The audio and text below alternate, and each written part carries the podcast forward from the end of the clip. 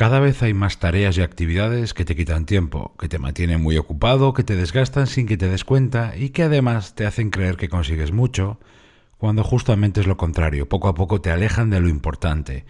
En inglés lo llaman fake work y yo lo llamo trabajo de mentira o directamente trabajo basura. Y hoy más que nunca tienes que saber detectarlo y eliminarlo. Gracias por estar ahí, soy Berto Pena y este es el podcast de Think donde aprendemos a ser más eficaces y a tomar el control de nuestra vida.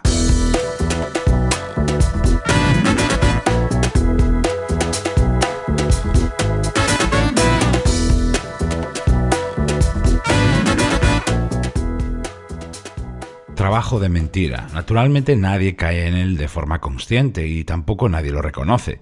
Estamos tan metidos en la rueda del hámster que cada día es más difícil distinguir el trabajo de mentira. En primer lugar porque tendemos a hacernos creer que actividad es igual a productividad. Cuando tú te ves haciendo cosas, instintivamente tiendes a creer que lo estás haciendo bien. Y no siempre es así, porque estar ocupado no es ser productivo. También porque muchas veces las tareas y actividades basura tienen una apariencia legítima, cuando no las analizas en serio, aparentan ser necesarias, incluso imprescindibles. Te hacen creer que las tienes que hacer y además que te tienes que desgastar con ellas. Engañan mucho. Y en tercer lugar, caemos en el trabajo de mentira por la forma en la que trabajamos hoy en día, a la carrera, con distracciones, con multitarea y prácticamente sin pensar. Eso lleva a no analizar y no interpretar mucho de lo que hacemos. Muchas veces hacemos por hacer, porque toca, o porque lo pone en un correo o en una lista. ¿Y de dónde viene el trabajo de mentira, ese trabajo basura? Porque contado así, dicho así en frío, parece como muy fácil poder evitarlo, ¿verdad? Bueno, a veces viene de parte de otras personas, del jefe, clientes, compañeros.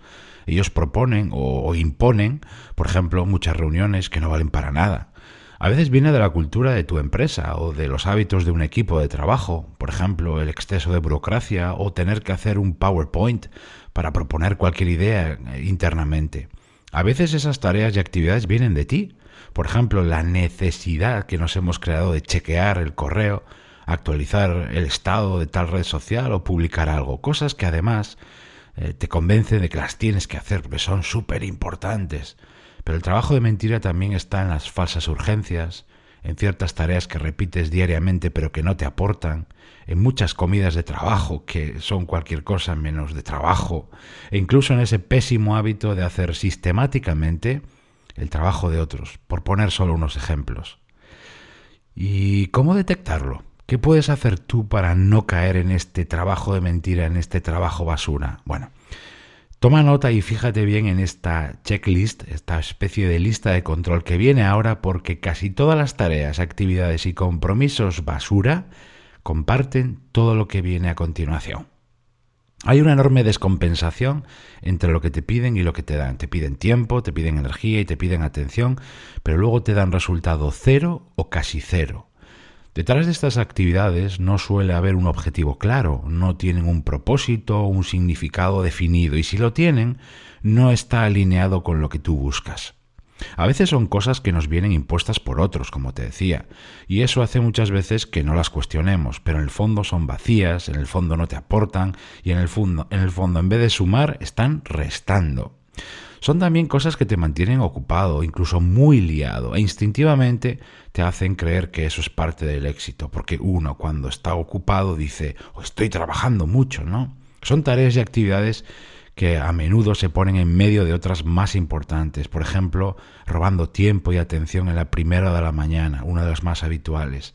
Son cosas también en las que prima la acción, la multitarea, la actividad rápida y hasta la acción frenética, ¿no? El ir y venir y eso es suficiente para engañarnos. También son cosas eh, que les vemos hacer a otras personas y nosotros las copiamos. Las incluimos en nuestra agenda o nuestras rutinas porque, por ejemplo, están de moda y esto se ve mucho con cosas de Internet, redes sociales y cosas del móvil. ¿Cómo evitar todo esto? Porque esa es la clave al final de todo. Saber que caes en el trabajo basura es la primera parte, si es así, claro. Pero la segunda es cómo evitar todo esto te propongo lo siguiente. Haz un listado minucioso, todo lo exhaustivo que puedas, de toda tu actividad, de rutinas, y tus tareas habituales. Es un ejercicio muy importante. Haz un listado minucioso de toda tu actividad y luego pon estas preguntas delante de todo lo que hayas ido anotando de esa gran lista. Atención porque estas preguntas son filtros por los que pasar tu actividad y detectar el trabajo basura. La primera, ¿de verdad tengo que hacer esto? ¿Para qué sirve? ¿Hay un objetivo claro que lo justifique? ¿De verdad me está ayudando? ¿Qué pasaría si no lo hiciera? Si lo hago, ¿estoy sumando o estoy restando? El gran drama del trabajo de mentira, su verdadera trampa, es que te engaña dos veces. Por un lado te mantiene ocupado y te hace creer que haciéndolo avanzas mucho. Y por otro, y aquí viene lo duro, te aleja de lo importante. Y esto pasa todos los días.